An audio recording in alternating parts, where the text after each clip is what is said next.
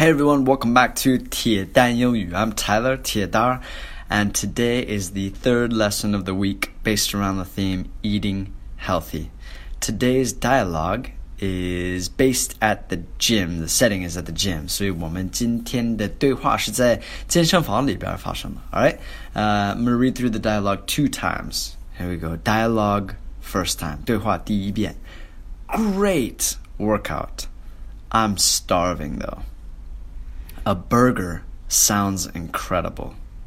You serious? But what would but that would be a waste of our workout. Right, dialogue second time. Great workout. I'm starving though. A burger sounds incredible. You serious? But that would be a waste of our workout. Alright, now let's look at this dialogue in detail. Make sure you guys understand everything about it. 咱们分析一下今天的对话。Great workout，很伟大的一个 workout. So what do you do at the gym? You work out. That is a workout. Workout 就是健身的一个名词。So like that was a great workout. I'm starving though. So this is like I'm really hungry, but I'm really hungry. Though 是但是的意思。Starving is like 饿死了，right？但是我我特别饿。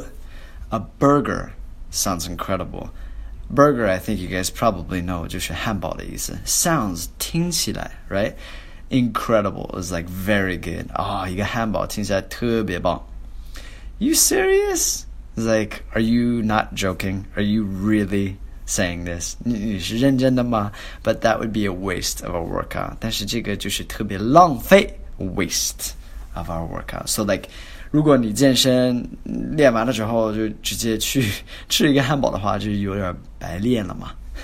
Alright, today's vocabulary you can look down below. Repeat after me these words. Alright, workout, workout 健身，但是这个是一个名词。Workout, starving 饿死了，starving. Though 但是 though sounds 听起来 sounds serious 认真、严肃 serious, waste 浪费 waste. Alright, before we go, I've got some homework for you guys. 今天的作业是什么呢？